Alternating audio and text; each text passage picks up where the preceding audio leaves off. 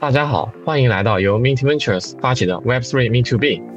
在这里，我们以持续追问和深度思考，在 Web3 世界里澄清事实、看清现实、寻找共识。我是 Mint Ventures 研究员 Pauline。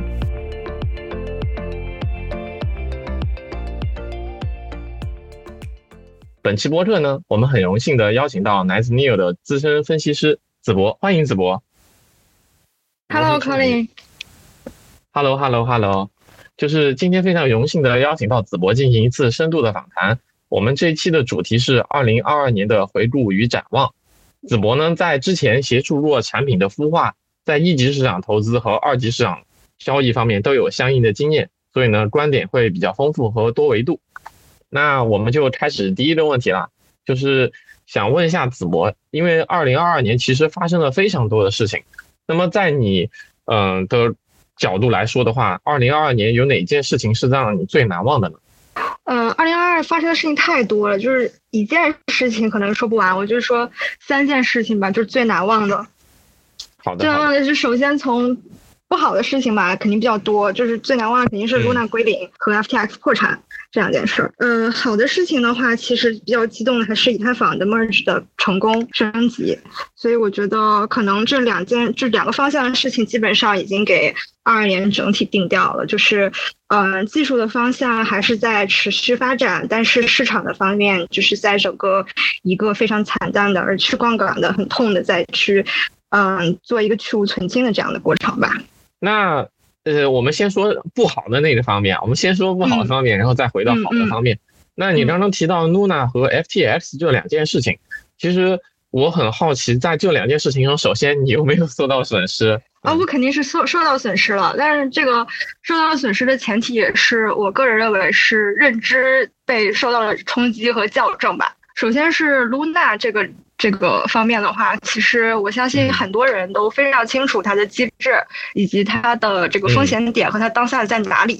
但是我们都不确定说这个事情什么时候会落地。所以呃，当在五月份那个时候，我想对于这个的判断，市场仍然也是一半一半，并没有非常清晰的一个说一个形成共识的一个定性的方向。超过一年多的跟踪吧，因为我自己在 Luna 上是和那个 UST，还有在整个的这个 Luna 生态上是有一定的呃仓位的，呃虽然不大，但是我是比较关心这个生态发展的，因为我是比较看好这个算文以及整个它的基于 Cosmos 和这个呃它整个非常蓬勃的这个生态拓展能力的这个基础的，因为他们虽然就是。目前的结果是归零了，但是他们在生态的拓展和一些呃范式的尝试上是有非常多成功的经验的嘛，所以呃，但是在那个时候我对它还是相对有一些信心的，包括我跟周围的一些人交流，这可能就是有一个信息茧房的作用。我们当时都认为说，呃，它可能会遭受很大的挫折，呃，但是是会回来的，啊、对，所以到最后的结果就是，呃，那个仓位就消失了，消失了。所以其实。在这件事情中，你遭受的损失主要还是来自于直接的来自于在 Luna 及它的生态上的一些投资，对吗？呃，对的，因为就是我是一个并不擅长在呃突发情况中获得这个呃贝塔这个收益的一个 sophisticated 的交易者，我是比较相信基本面的，所以说我没有在这个后续的操作中进行这个就是各种各样的杠杆，但我周围也是有朋友是这样做的，确实也是收获颇丰。那其实关于 Luna 这件事情啊，我们事后看到了很多人其实都是站在一个。批判性的角度的，就是说它是庞氏啊等等。其实我刚刚跟跟你，就是你刚刚那段话，其实表达了一个态度，就是，呃，一年多的时间跟踪，其实也发现了这个生态的一个亮点。那么从这个角度来说，能不能分享一下？呃，假如说我们在五月份之前，你看到的这个生态的最核心的亮点有哪些呢？嗯，这也就是。我觉得整个这个事件非常了他们创始人个人，还有他们这个组织的这个重大决策的过程中的一些一些流程上的上面的问题吧。就它整体来说的话，嗯、呃，是在往两个方向走的。第一个方向是它它是在计划把自己的 UST 向生态外部去扩展的，这样的话是会。大大的降低它债务对于它整个生态的压力的。呃，包括他之前跟币安的合作，包括他之前积极推广自己的跨链桥，他都是在做这件事情的。这是向外部去疏散他的债务压力。那第二个部分就是它是吸引了非常多的，呃，这个生态项目，然后基于它去做开发，然后包括把它的这个 Luna 币本位化。因为我们知道很多这个呃呃 crypto 的从业者以及这个持币者，他们其实都是币本位的。那币本位的好处就是说，在重大的当下当下的话，我们会有一个呃看到底的一个预期。那如果说它能基于 Taro 的 Luna 去建立一个这样的筑底的一个基础的话，那这个底越筑越厚，那它的这个当下的风险就会越来越低。所以说，在这两件事情还没有完全是铺开的情况下，它忽然就遭受了一个呃一个来自二级市场的这样的一个重创。就我认为它之前的方向是对的，但是还没有等它去把这个风险疏散完，它就已经被就是打没了。所以这是。呃，我认为当时的情况是这样子的。那之前他做的比较好的几件事情，我觉得首先是，呃，他对于开发者的支持，呃，就是因为我有朋友之前是。直接跟 Taro 的那个 Foundation 还有这个 Labs 去做过去做过这个交流的嘛？他们就是对 BD 的要求就是去 pitch 更多的项目，然后每个人对于项目的这个呃 onboard 是有 KPI 的，然后他们每每年是要吸引多少多少的项目，然后在我们这边开发，然后把钱散出去，呃，支持他们的这个生态发展，然后还有他们的这个基地计划。那那我们现在事后来说啊，因为嗯市场上更多的是批判这个项目。刚刚你也提到了，呃，其实三个非常重要的方面，对吧？就是它的生态外部扩展，然后你在吸引更多的开发者，包括他们本身也有一些这方面的努力。那如果在这五月份，如果啊假假如说你是都矿的话，在事件发生的时候，采取什么样的策略可能会让这个事情度过去，而不是像在而不像五月份那样直接崩溃掉呢？这个的话，我觉得大家呃讨论应该是有共识的，就是他当时应该怎么做。呃，他当时最好的做法可能就是直接杀档到整个项目，就是把所有的通道、摩擦、套利都关停，然后再慢慢的去呃填自己的窟窿。然后如果就是整个把它的这个呃套利的这套机制停掉，因为它虽然说有这个跨链，还有还有这个交易所各各种各样的这个。输出的这个通道，但其实它本质上来说是一个相对封闭的生态。嗯，当它把这个生态的呃这个往向外输出和套利，使得这个二级市场的人在里面去磨损它本来的这个流动性的这个过程。就是停掉之后，它可能不会遭受到那么大的这个死亡螺旋的这个冲击。但是在当时他的做法是并没有，当时他的做法就是不停的在狡辩，然后去填窟窿，然后迟迟的没有去把这个呃套利的通道堵上，就以至于说大家越套越狠，越套越凶。本来一些有有信仰的人都已经就是实在是承受不住了。所以说，呃，其实他最后的这个结局就是说会回归嘛，回归的结果就是就是归零的回归，就是说他可能也会回毛，但是就是。呃，最后就剩一个 Luna，或者是呃对应的它市价的多少 UST，就这样。OK，嗯，那那其实我其实在这个事后也和一些朋友聊过，就是嗯，其实都矿他是韩国人，他有一个非常现成的模板，就是九八年的亚洲金融危机中韩国人的做法，韩国人已经在这件事情上吃了一次亏了，但是没想到他到了 Crypto 又吃了一次同样的亏，而且是几乎。模式非常相近的一次一次问题，所以其实还是有点想不通啊。就毕竟他有前车之鉴，就人就是会踏入同一条河流。就是我觉得可能就是除了这个纯理性的思考来说，而且我们是后演性的在说，呃，因为我之前也去也去观察过一些类似的这个呃项目，就是稳算稳的项目嘛。到了一定的这个规模的时候，像这个。呃，Taro 这种规模是已经就是积累了非常大，它才能做到它这个几十个 billion 这样的规模。但一般就是小项目从零开始做，然后又没有这么大的基础的话，其实它到了一个几个 million 的这个 TVL 的时候，就非常岌岌可危了。那这个时候的话，如果说呃项目方他肯去做这样的决定，说我就是把这个机制关停，然后我们去再重新。就是相当于清算，或者是重新再整顿我们的这个呃资产和债务的情况的话，其实是可以舒压的。但是很多项目它都无法在那个当口去做这样的决策。嗯，那那你觉得影响他们做这样决策的最核心的因素又是是什么呢？呃，我分几几个角度来讲吧，这是我个人的这个个人的体验、个人的猜测和一些体验。呃，首先的话是，嗯，首先的话是对于项目的声誉，它。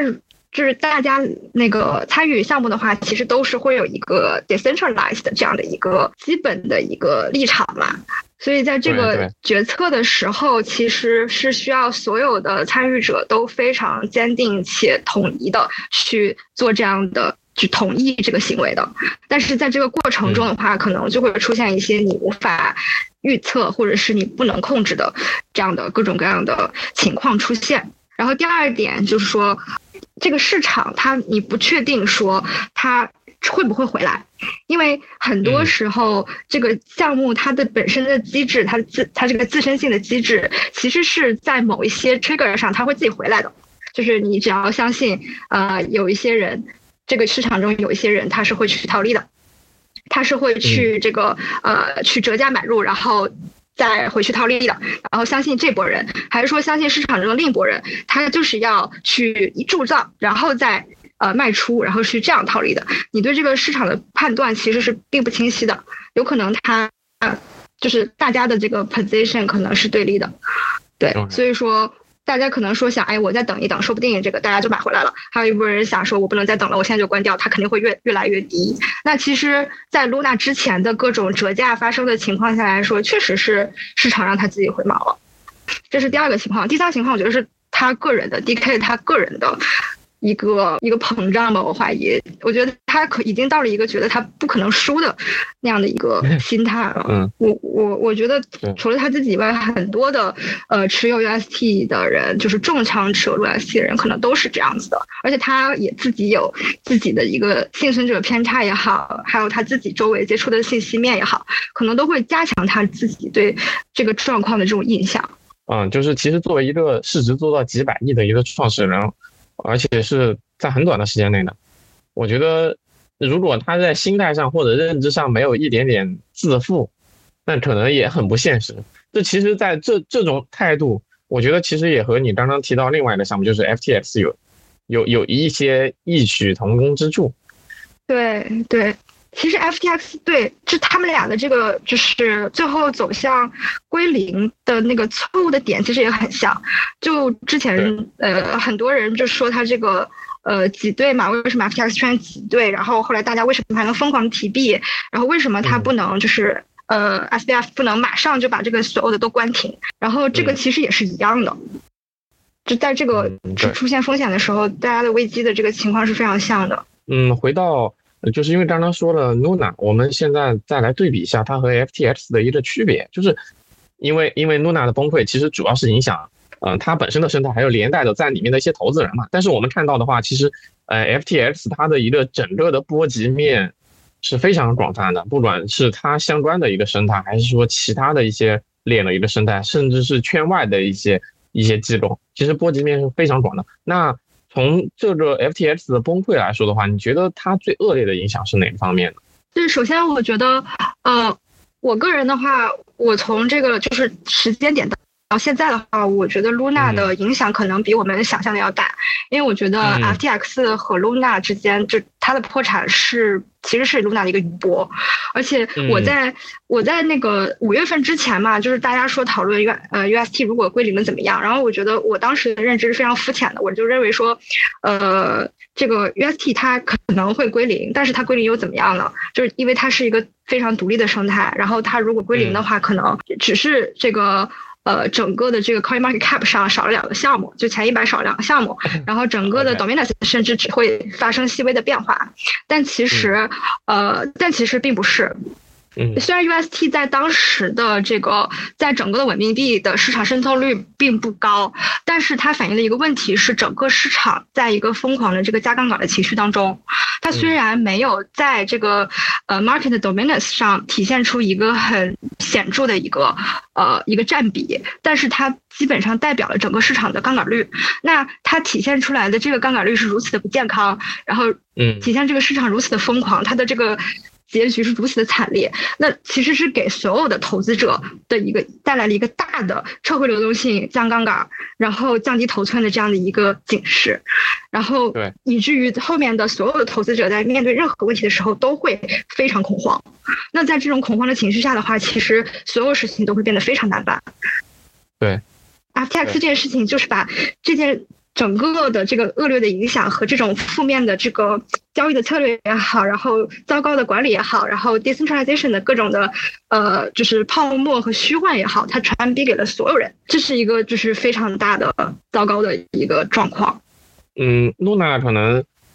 主要是圈内的一些，那 FDX 它的圈外波及面确实是太广了。那因为我我知道子博也是在一级市场方面有一些就是经验嘛。包括也是在负责 Neo 那边的一些投资。那在两件事情之后，你从一级市场感受到的，呃，情况会有一些区别吗？比如说五月份和今年十一月份两件事情之后，一级市场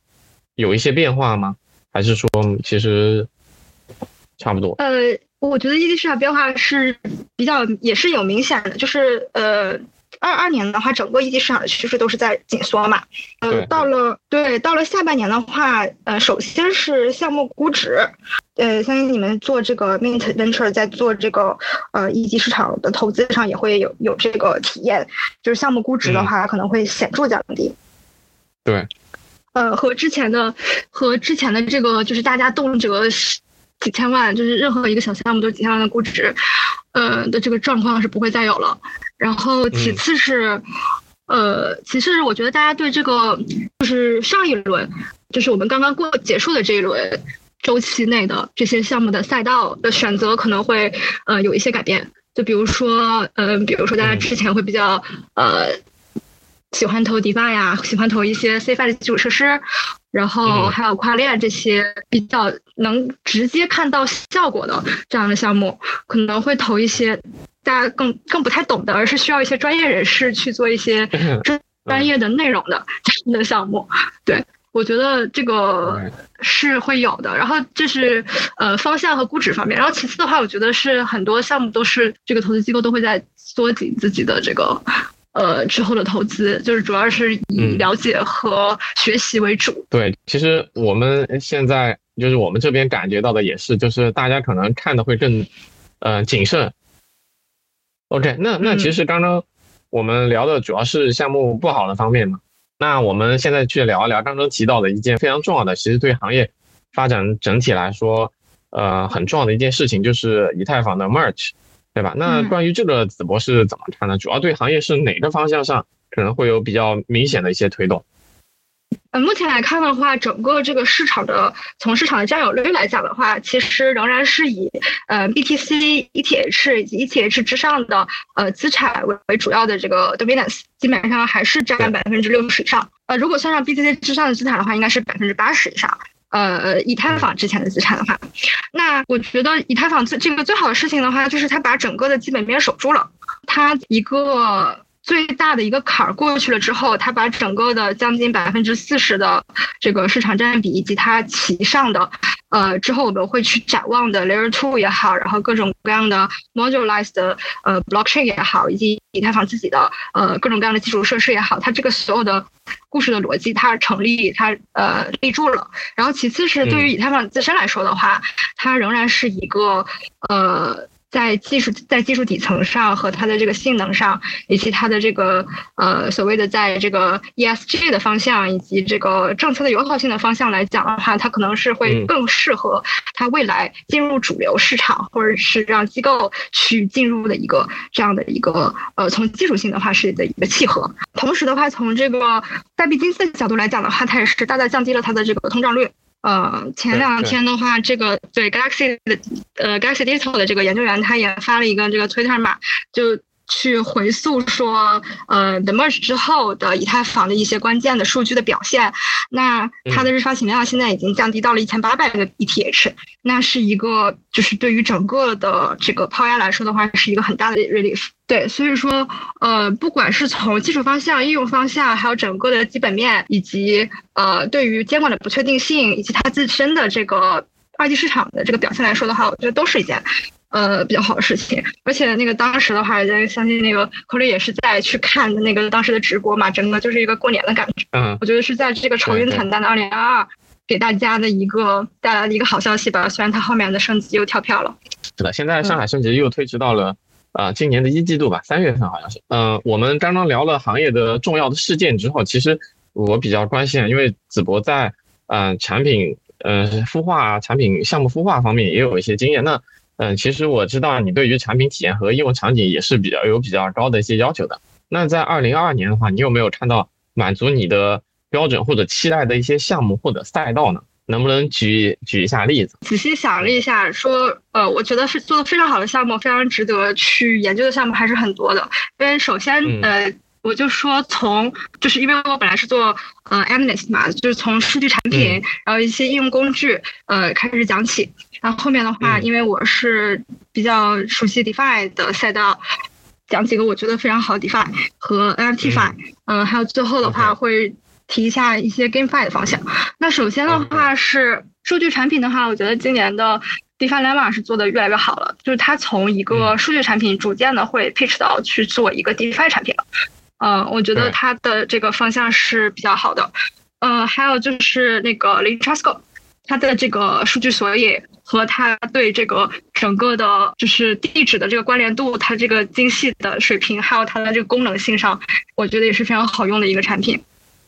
是的，呃，另外一个就是我认为是一个数据产品啊，它是呃是那个 DJ Score，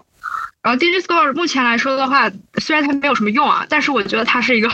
每次升级都很亮眼的项目，就是你每次看它都很新，然后它都会给你提出一些新的 matrix 或者是一些新的这个 UI，然后让你觉得它是一个一个不断在成长的项目，这个是蛮好的。然后从工具上来上的角度来讲的话，我觉得那个 Mirror 是一个。现在已经基本上是进入 mass adoption 了，在我的想象当中，嗯，对。然后另一个方向就是呃，either side 和那个 g e n e s i Safe，觉得应该是没有人能够离开他们去在做这个 Web 三的一些重要的事情了。嗯，还有一个我觉得比较好的一一个对于项目来说，就做项目的人来说都会觉得非常需要的一个工具，就是薪酬管理的，呃，类似于 Utopia 这种这种这种这种工具。嗯嗯嗯，对。对，然后呃，Web 三的项目的一些工具。对对对，然后这个是一些，然后另一个从这个整个的呃 DeFi 的基础设施来讲的话，呃，UMA 是一个我觉得呃非常非常不错的一个项目。我觉得它是一个非常好的一个基础设施，它不仅能够给 DeFi 项目提供一个去中心化的第三方裁判的功能，它还可以基于它设计很多的金融衍生品。就比如说前段时间，呃，这个一个跨链项目，它就根据的 UMA 为基础的这个 Success Token 进行了这个这个这个投资的方案，就它已经给很多项目就实现了这样的基于结构化的这个 Token 产品的方案。那还有之前，呃，在预测市场比较火，就是世界杯之前嘛，Poly Market 其实也是基于 UMA 的，对，所以我觉得它是一个基本上 DeFi 项目想做一个有到期日的非实时的价格传输的这样的一个裁定的一个一个一个裁判或者是预言机的话，其实都离不开它，嗯，所以我觉得它，而且它的这个功能是做的非常细非常好。那 DeFi 整个的话做的比较好，我觉得 Curve 生态整个都做的很好。呃，就是 Curve 的产品能力，就是就是让人非常的羡慕，以它的创新能力真的是非常的稳固。另外就是我刚才提到的，呃，Poly Market，我觉得它做的也是一个比较比较有趣的，嗯，值得就是很也也比较简易，能够让大家去复刻的。但是它最大的问题就是这个，呃，流动性的问题。我觉得这个东西可能和呃产品本身和这个设计者的本身的关系就并不大了，可能是需要整个。行业的一个发展，才会就去看到它的一个呃升级吧。这个是预测市场方向的。那嗯，还有一个我觉得比较好的一个产品是叫呃 Insure S。呃，一个保险项目，然后这个保险赛道呢，其实是老来说，一直说，然后动不动大家就会盘点一下这个目前市场的几大这个保险赛道，什么保险巨子，然后当然大家都活得一般。呃，但是 insurance 呢，它在呃 UST 呃归零之前的话，其实都是一个呃非常不错的保险项目，就是它的这个产品设计，它的这个呃，对于这个。呃，就是出险的这个分类和它的这个呃规则的设定，以及它流动性，在之前都是不错的。但是它就是非常非常这个负责的，向这个 UST 的这个呃投保人去支付了很大一笔保险金，大概是一千两百万吧，然后直接让他这个财库就空了。所以之后的话，可能他会再做一些，他也是在持续的在升级和维护，然后也有一些新的产品出来，但可能就是需要有一个时间去回血。另一个方向就是呃，易购的借贷，就是与 Compound A 这样的这个借贷协议不同的这个创新性的借贷协议，或者他们有的是是去做这个呃利率的对冲，然后有的是去做把这个利率的呃利率本身，然后包装成一个产品这样的这些方向。那我觉得里面最好的一个项目是叫 Verse XYZ，然后他自己的话是呃在 STTH 这一波脱榜。的情况下，吸引了很多的为 FTTH 去呃去这个做对赌的这样的一波人的，实现了他们的一个对冲的需求，以及有些人做空 ST 且是的这样的一个需求。然后它吸引了很大的这个 TVL，然后逐渐的成长起来。而且它很巧妙的是利用了这个杠杆。呃，我觉得在这个 DeFi 产品它从零做起来的时候，特别是它并不是一个 C 位成长的这个过程当中的话，它是很需要巧妙的利用杠杆，然后吸引用户把自己。的这个呃资金利用率调最高的，然后而且它这个杠杆是一个基于这个等价物的杠杆，而且是一个呃比较比较 neutral 的杠杆，所以说嗯呃我觉得它在这个产品创新上的话是比它同类的竞品是走出去了一步的，所以说它在这一波的表现是比较好的，我是比较喜欢这个项目。最后的一个就是要说一下 Flux，我一直坚定呃非常喜欢的算文，然后它的。它的这个呃锚定的情况也是比较呃始终是比较良好的，因为它的风险呃本身就是比较低的，就是这个呃从它机制设计上来讲，然后其次是它有一个非常大的这个意愿去主导它的这个流动性的分配，而且它是在呃我觉得它是抓住了每一个呃就是目前。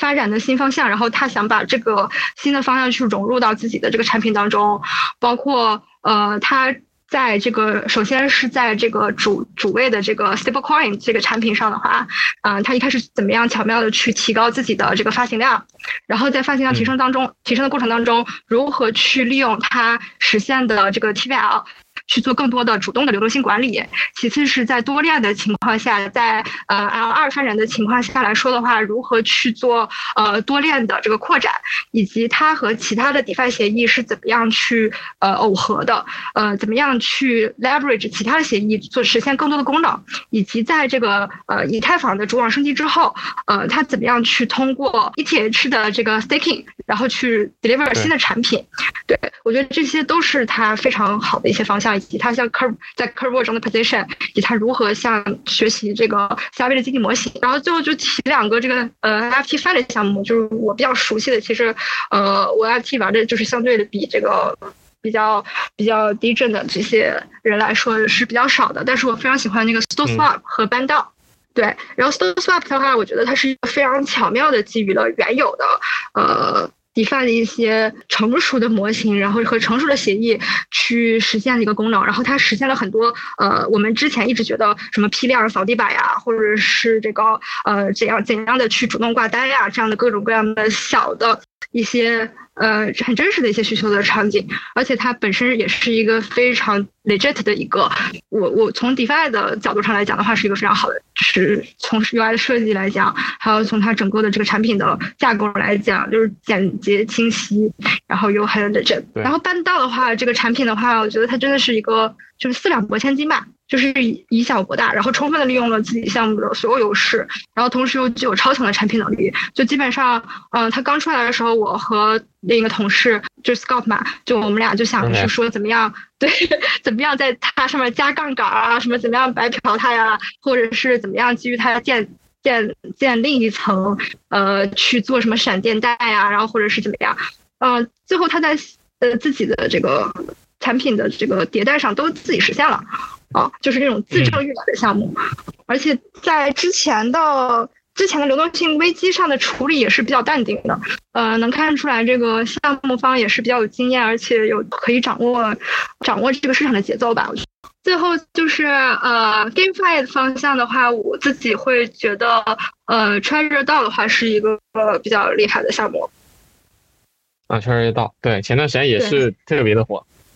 对，他是我是四月份的话第一次看这个项目，因为三四月份的时候，因为当时的话是当时 GameFi 有一波，然后它是一个和其他的 GameFi 应该是最早一波去做这个呃 GameFi 平台，然后去定义自己的这个 Magic 为主的 Token，然后去让其他的链。呃，其他的链游都基于它的 Magic 去做拓展的这样的一个项目，嗯，但是呃，当它到了大概七八月份的时候的话，就明显出现了这个新用户增量的一个衰竭的一个现象。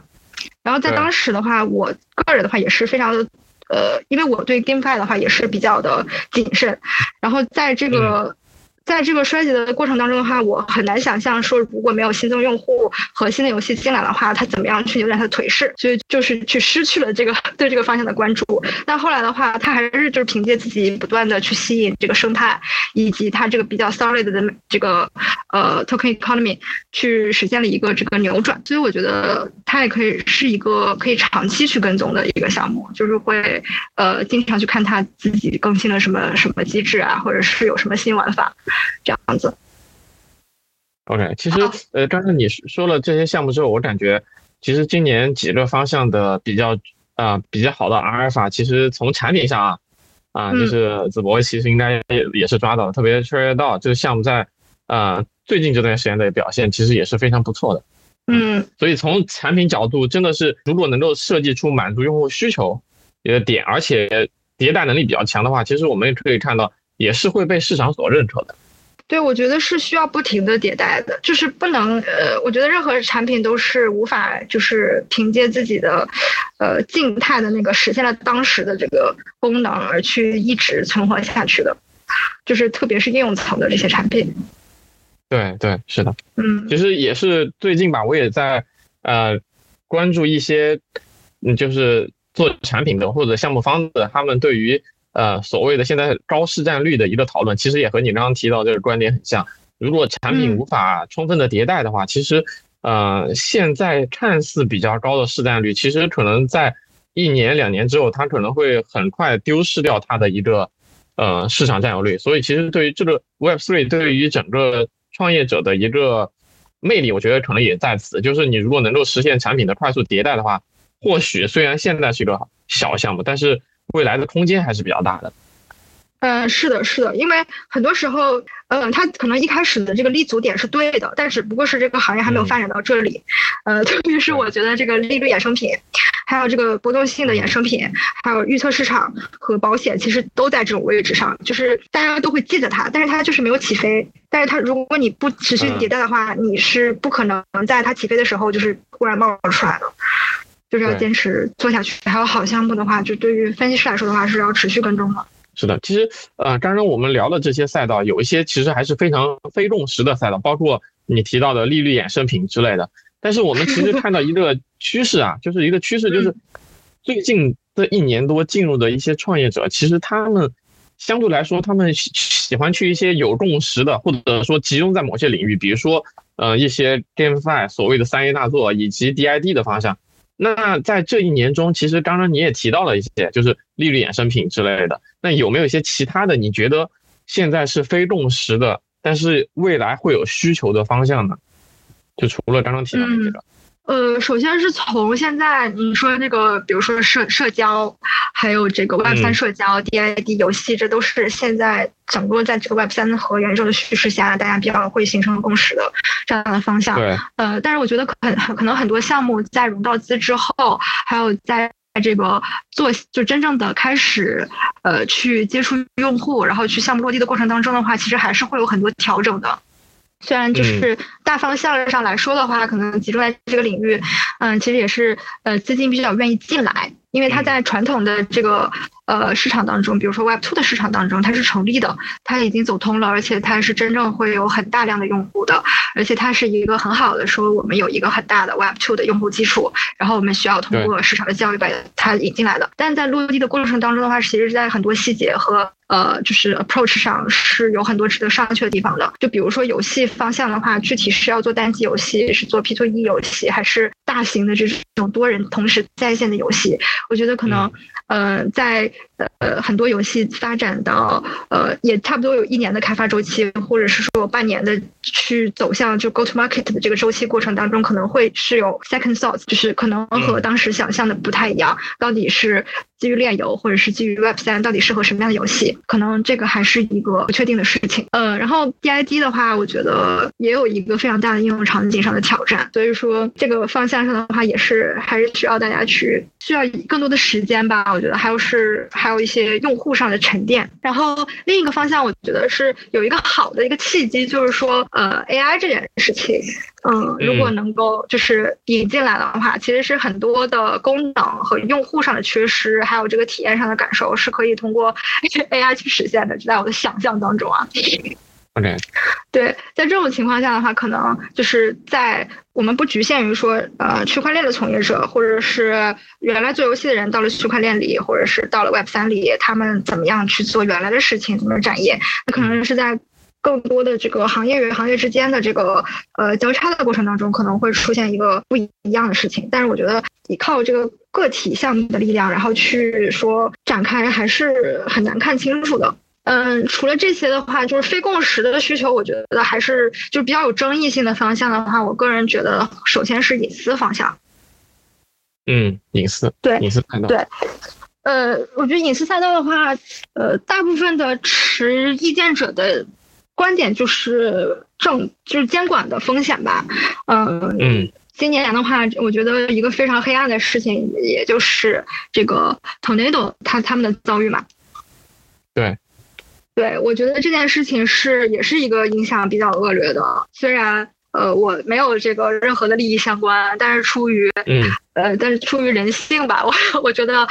Tornado 是呃遭受了比较比较糟糕的这个这个对待吧。然后其次是，呃，它的影响就是给这个隐私整个的赛道就带来了一个很大的不确定性。然后包括隐私代币的对的基本面的这个发展，以及呃所谓的在各种各样的应用上包一些隐私层，或者用用隐私的方式实现呃某某的功能上这样的一个叙事上的话，可能会带来很大的这个怎么说争议吧。但是我个人觉得隐私还是一个在 Web 三当中很很常规的一个需求。就包括 ZK 的这个功能上和应用上的普及的话，我觉得可能隐私赛道仍然是一个可以值得关注的一个发展方向。只不过是我们说，是不是可以把隐私的这个功能做的颗粒度更细，然后监管友好性更强。嗯，其次的话是，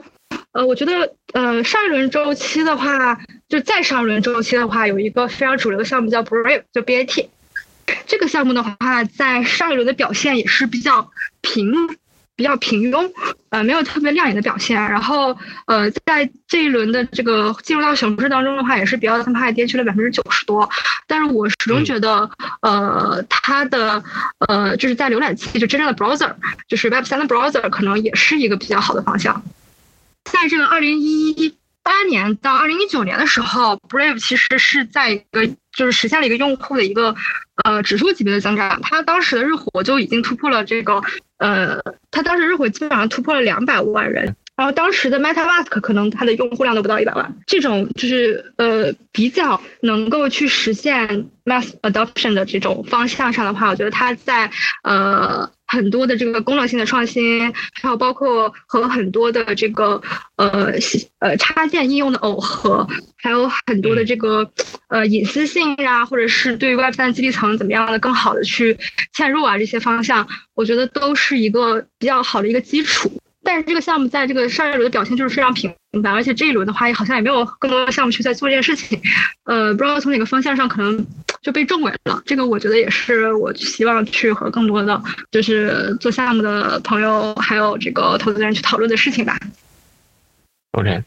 嗯，其实刚刚你提到的，就是回溯了之前，因为你经历的周期相比现在行业内的很多从业者来说，也是呃更更多的。那么其实呃，而且你在上一轮的话，其实也是在呃国内非常知名的 Neo 呃做公链嘛，而且当时的公链竞争状况其实是非常激烈的，应该是不逊于这一轮。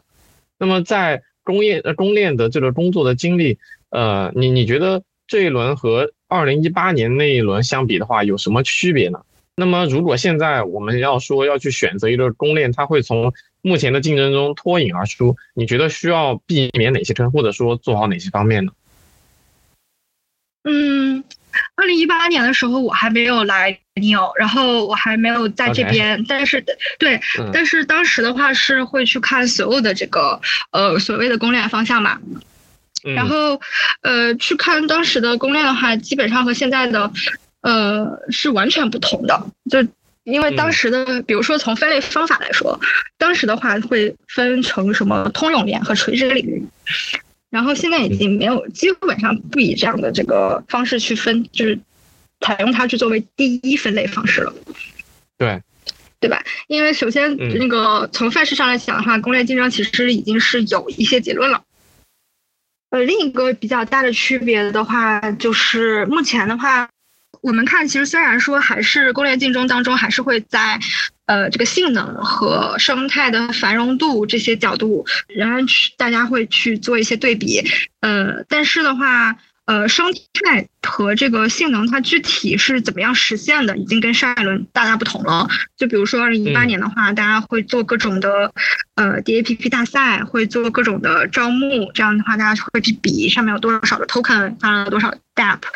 这样子。嗯。那现在的话，其实公链的话，它其实承担的职能可能会有些不一样。就比如说现在比较主流的一个发展的交一个岔口吧，就说。到底是一个大而全的这个链，还是做一个这个模块化链？这个链的这个功能，它这个主链的功能，它到底是要不要去执做更多的执行层，或要不要把执行层去剥离出来，然后它只负责安全？呃，会会有这样的一个已已经有一个分工和层级在了。可能更多的这个生态的重担和这个呃发展的重担，就是交给它之上的这个 layer two，或者是它更发展出来更多更好的这个模块化的产品，或者是 SDK，去帮助大家更快的去建立自己的区块链，或者建立呃自己的这个开发模块。那这个是一个非常大的一个区别，因为当时的话，这个公链的话是会。把所有的重量都挑在自己肩上嘛，嗯，然后就想着做所有的事情，然后包括其实，在上一轮，就是在本轮的话，这个周期的话，也是说，呃，如果一个公链要发展各式各样的生态的话，那我们就把以太坊所有的，呃，这个 mapping 的这个 landscape 抄一遍。那我觉得到了下一轮的话，其实这样的事情会越来越少，大家都不会说非常草率的去，呃，相信一个安全底层的安全性和上面的应用的安全性都。不，没有接受过市场，呃和周期的考验的这样的项目了。所以相对来说，还是你觉得老一点的项目，或者说在这一轮表现好一点的下面，你你还是认为可能会在下一轮当中仍然会得到市场的认可，可以这样理解吗？嗯，对，我是这样理解的。同时的话，另一个方面来说，我们之前对于这个工业竞争也就做过讨论嘛，就是这个不可能三角，它可能是会一直存在、持续存在的。所以说，去想解决这个问题的，就是挑战性的新公链，那可能也是会一直去做这个做这个挑战的。如果是一个新的项目，啊，或者说一个新的机构，他们需要关注公链的话，呃，目前来说，你还是倾向于现在发展的还不错的。然后生态有一定基础，而且在公链它本身在模块化或者说在在职能上有一些明显划分的公链可能会倾向于这些。因为我对我觉得公对于公链的这个考察周期的话是要比其他的项目要更加的长久的，因为它不能像就是我们之前讨论过的这些 DApp 这些产品一样去那么频繁的迭代。从我个人的角度来说的话，我觉得。嗯，大家之所以去特别关注公链，就有点像大家去关注操作系统，因为只要能拿到一个好的公链的话，其实基于它的生态，呃，你你获利是最大的嘛。所以这也是为什么大家喜欢去看公链，就是投资的一个非常重要的逻辑，因为它的呃，如果它一旦成了，它的收益很就会很高。但是呃，以太坊升级之后，我觉得这个事情在快速的，就是这个空间在这个时间窗口在迅速的压嗯收窄，就有点像呃二零零六年的时候，安卓刚刚推出来的时候，可能那个时候如果有一个操作系统能够同时和它迅速迭代，可能它能够干过安卓。比如说当时 iOS 其实也在起来了，但是如果到了二零一二年还在孵化。那个手机的移动的操作系统的话，可能就是不是一件性价比很高的事了。因为从手机端我们看到的情况是，呃，当时三星还有很多企业都在孵化自己的手机移的操作系统，但最后都都没有成功。那么现在就是，呃，总的来看，安卓占了市场非常大的份额，然后 iOS 其他的空间非常的小。我我觉得可能现在我们也在那个转折点，就是公链也处于在那个转折点。或许现在表现比较好的公链，未来它会持续的，不管是在生态、性能等等方面，都会受到开发者的青睐。所以这个格局，我觉得未来的变化和其实想法和你差不多，可能不会特别的大。嗯。我觉得它是一个也像浏览器一样，就是内核就是确定了之后，大大家可能都会基于那一套去做一些小修小补，但是可能整体的，就是从兼容性上来讲呢，和从可用性上来讲的话，可能就是很难去做一些超越，啊，嗯，OK，那那其实如果是基于这样的想法的话，其实我就想，呃，因为之前。一八年的时候也也说过一个词嘛，叫万链互联。当时，然后有些跨链项目其实也是在那个时候就开始逐渐诞生了啊。但是呢，我们看到就是跨链项目，其实在过去一两年虽然被广泛的应用，很多有很多的跨链桥出现，但是跨链桥并不完美。那么你觉得，因为基于刚刚我们对于公链的一个叙事的一个呃一个认可。或者说我们俩达成一共识，那你觉得未来下一步跨链桥首先有没有存在的必要？如果只是一两个，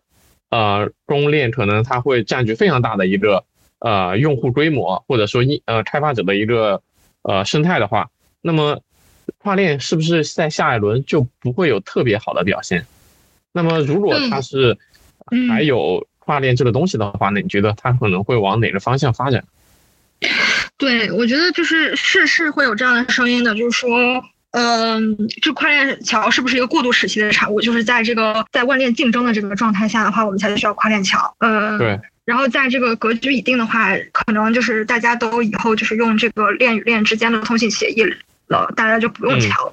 那我觉得的话是一直需要的，因为这个市场一定会一直出现新的。就是虽然它的这个生命周期短暂，但它一定是非常璀璨的活过过的这样的新项目。OK，嗯，对。然后在这种在这种这个背景下的话，我觉得桥的这个必要性的话，应该是会持续性的，就是滚动的存存在。存量的跨链的需求是一定的，而且这个存量的需求可能是会随着呃两边就是不同的这个 position 的生态，然后去固定的增长的。那有一些不确定的，就是变化性的这个，呃，根据这个市场的波动和周期这样存在的一些需求，它可能就是会去去 bridge 到这些。那是这是这是一个方向。那第二个方向的话，呃，我觉得桥的话可能会更多的主动性，因为现在的这个这个它的 relay 的机制，如果说把整个的这个 relay 也通过呃。这个这个 blockchain 的方式去连接起来的话，其实它本来就可以建立一个自己的底层。有一些项目，比如说基于呃 layer zero，它可能就是一个类似的这样的一个 protocol。他会说自己是一个这个 layer 零，然后他在上面去做各种各样的墙或者应用之类的。但是他想做的事情，我觉得本身就是一个一个生态。对，然后我觉得可能桥的话会根据在不同的这个呃公链生态当中找到自己构建它中间的这个生态的一个位置。还有一个方向就是预言机，其实之前这个 Chainlink 我想你也看过，这个对 Chainlink 它本身自己的话也是会与信息。呃，跨链信息通讯还有资产通讯都相关的这样的一个桥接的一个功能，我觉得很多类似于这样的，不不光是 Oracle，还有各种各样的这个多链的 staking 的 service，还有这个 node service，其实他们都会有这样的需求。我觉得是会有新的呃新的场景产生，就是和就是让跨链桥承担一些不同的像我们今天看到的，呃，主要的是资产的这个跨链嘛，可能会产生一些不同的功能性的东西。所以我觉得这个赛道可能还是会比较，下一轮还是会比较火热的。就是功能上可能会有一些差异化啊，扮演的角色会不太一样，而且可能会基于桥出现一些新的生态。在下半年的话，其实市场上出现了一些声音，就是说。跨链桥它未来扮演的角色应该怎么样的？有一种想法，其实和我们刚刚讨论的公链思路不太一样。他认为未来的很多项目会有自己专属的链，那跨链可能是个非常硬的一个需求，啊，就是它可能不是基于某一个呃生态出现的一些链，那么它这样的特别硬的需求就肯定会伴随着呃嗯跨链需求的一个蓬勃的增长。那么他其实提到了和你刚刚提到有一点比较相似的，就是说有没有可能跨链桥未来成为一个非常重要的生态，基于跨链桥的生态的一个发展的一个空间。对，所以就是关于跨链桥的想象，我觉得方向包包括刚刚子博提到的很多方向，其实都是嗯比较有想象空间的。因为资产跨链、信息跨链之后，它其实能做的事情也是比较多的。那这个赛道它能够它的重要性可能就会。不仅仅是现在这个资产跨链，它的重要性可能就会急速的在未来随着生态的繁荣就会提升起来。我觉得还有一个是还有一个那个点是说，大家对这个中心化交易所的信任在降低。那呃，如果说大部分的这个转账都发生在链上的话，那跨跨链桥也是必不可少的。对对对，是的，就是这一点的话，币安前段时间他们那边也提到说，他们认为可能中心化交易所在未来十年可能会。市场占有衰亡吗？对，因为其实对，就是这一轮特别大的这个一个一个不同，就是呃呃，我们就是这这一波，无论是说怎么去泡沫，然后 DeFi 的这个造成了多么大的这个经济，给大家带来多么大的损失，这个 DEX 的这个占有率还是从原来的百分之零点一八年的时候，嗯，提升到了现在的百分之十以上。那我它肯定是一个会越来越高的一个状态。对对。而且这一轮出问题的，主要是集中在相对中心化的一些机构，这其实对于大家对于整个 Web 三的一个发展的方向，可能也会产生一定的影响。就是大家可能会更相信去中心化的一些项目，而那些相对中心化，特别是交易所，可能大家就会打问号。虽然现在中心化交易所都是在做这种什么 proof of the reserve，但是这种它只是一个瞬间的一个。对吧？它只是一个瞬间的一个快闪，它其实不能代表它持续的一个健康的情况。所以是嗯，去中心化的叙事，我觉得在这轮暴雷之后，其实它可能会成长的更快一些。那我觉得这就是一个比较好的事情，因为我我个人觉得，肯定很多的现在仍然存续的中心化的交易所，且有一定的实力的，呃，交易所，他们一定会忧虑自己未来的这个市市占率，还有之后的经济情况。那他可能会有这样主更主动的意愿去，呃，投入到说怎么样去一个去中心化的解决方案，然后去实现这个转型。那我觉得还这个还是挺值得期待的，应该是会有持续的投入进来。那那其实我们就说到了，其实相对来说，嗯，还是非常重要的话题。当生态基础设施都在繁荣之后，怎么吸引更多的圈外用户？那其实成为了一个非常重要的话题。然后有一些行业内的一些嗯观点认为，钱包是一个非常重要的一个窗口啊。当然，这个叙事已经持续了非常多的年份了。从我开始了解这个行业的历史，呃，开始就已经持续很久了。那子博认为这个叙事。到现在为止仍然没有怎么讲呢？我没有实现。那你那你相信这样的叙事吗？就是钱包成为一个重要的窗口。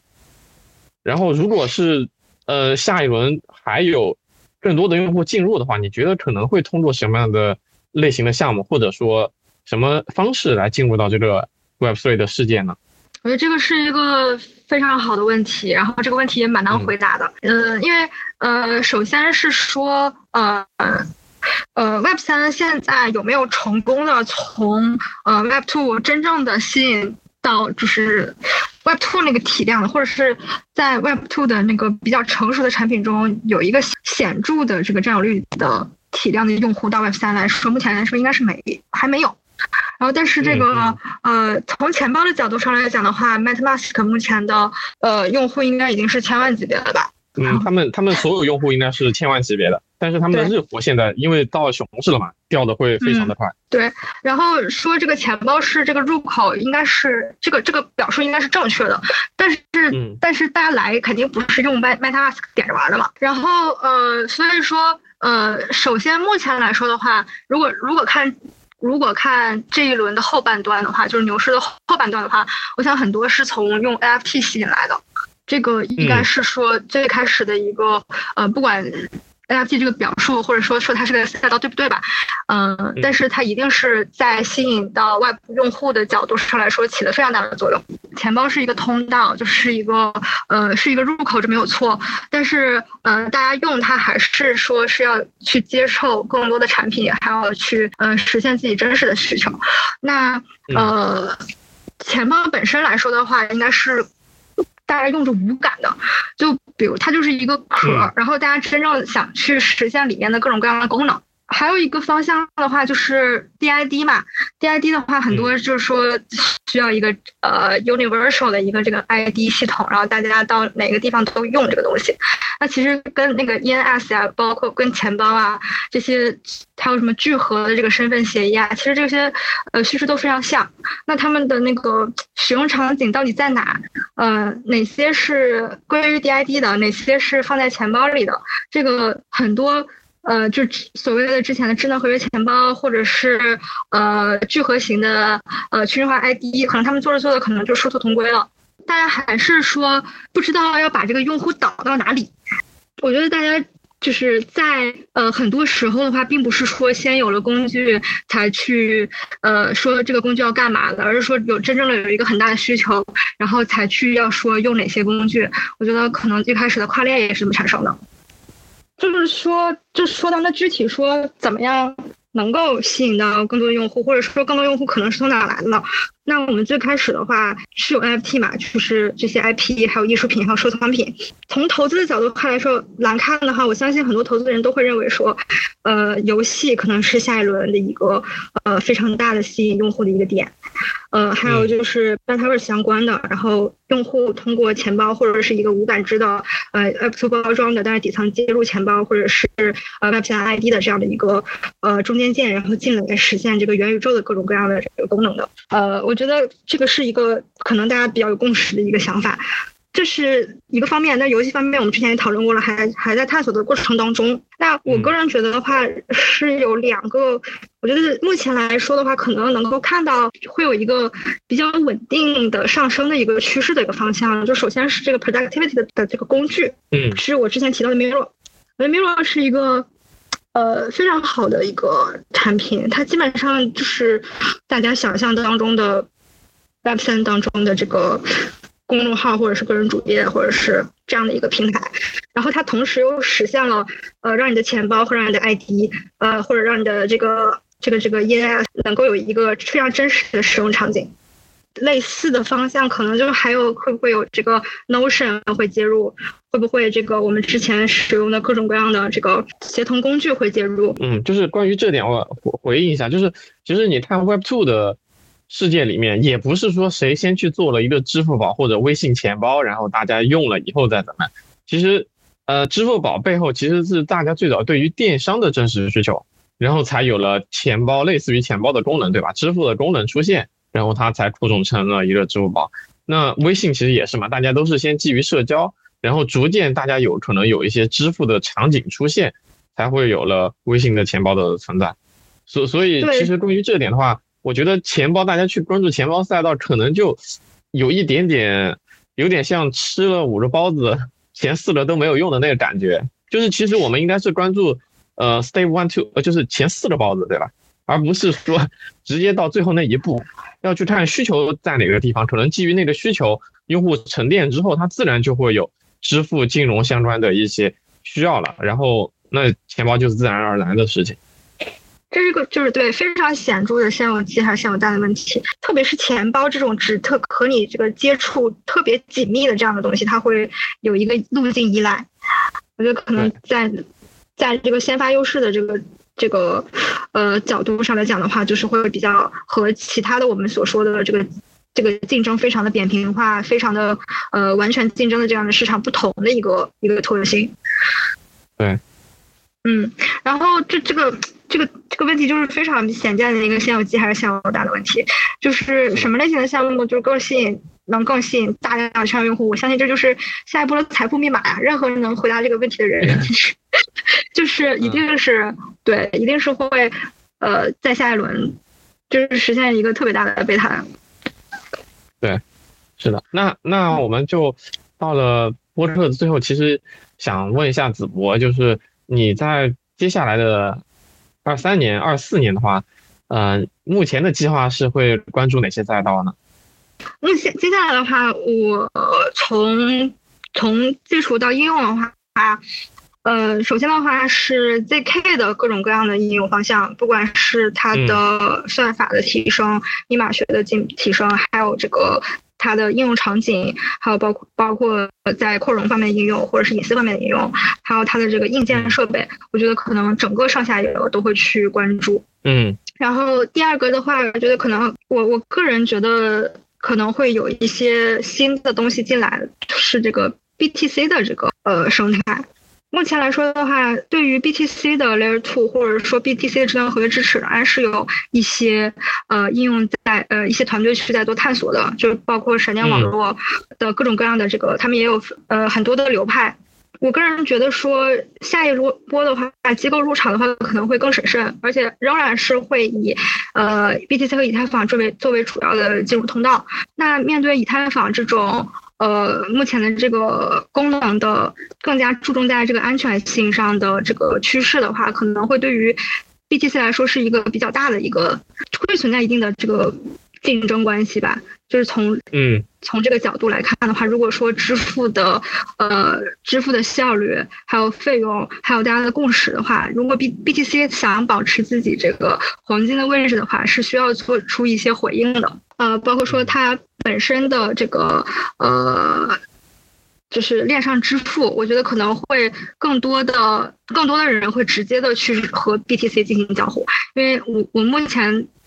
我个人的理解是说，呃，目前直接和 BTC 交互的人应该是非常之少，就它的这个生态和它的可用性和以太坊是没有办法比的。那在大家越来越去剥离自己对中心化交易所的依赖的情况下，会发现自己对。BTC 的控制是非常的薄弱的，呃，那在这个情况下的话，我想会有更多的项目去做 BTC 的生态的这个支持，包括更好的钱包、更好的浏览器，然后它的数据，呃，还有它的这个支付通道是否能够做到呃支持智能合约。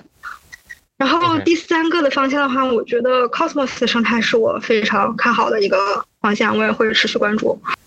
然后下一个的话是呃模块化的这个区块链。就是 Class T 类似的这这个方向，然后最后的话是，就除了我们之前提到了这些，然后还有就是这个算稳，就是新的算稳，除了这个 Flux，对对，我觉得还是会有不停的在，特别是在牛市当中是会有不停呃不停的会有新项目去说想做新的这个呃基础货币的，然后想通过新的这个模式去产生基础货币，对，然后还有一个方向，我觉得。呃，特别是以太坊升级之后吧，呃，嗯，这个流动性的质押和管理，还有这个节点服务，嗯，这方面的话，呃，可能会比之前会出现更多的机遇。嗯，就是流动性质押协议，你觉得这个赛道还会有一些新的变化？对。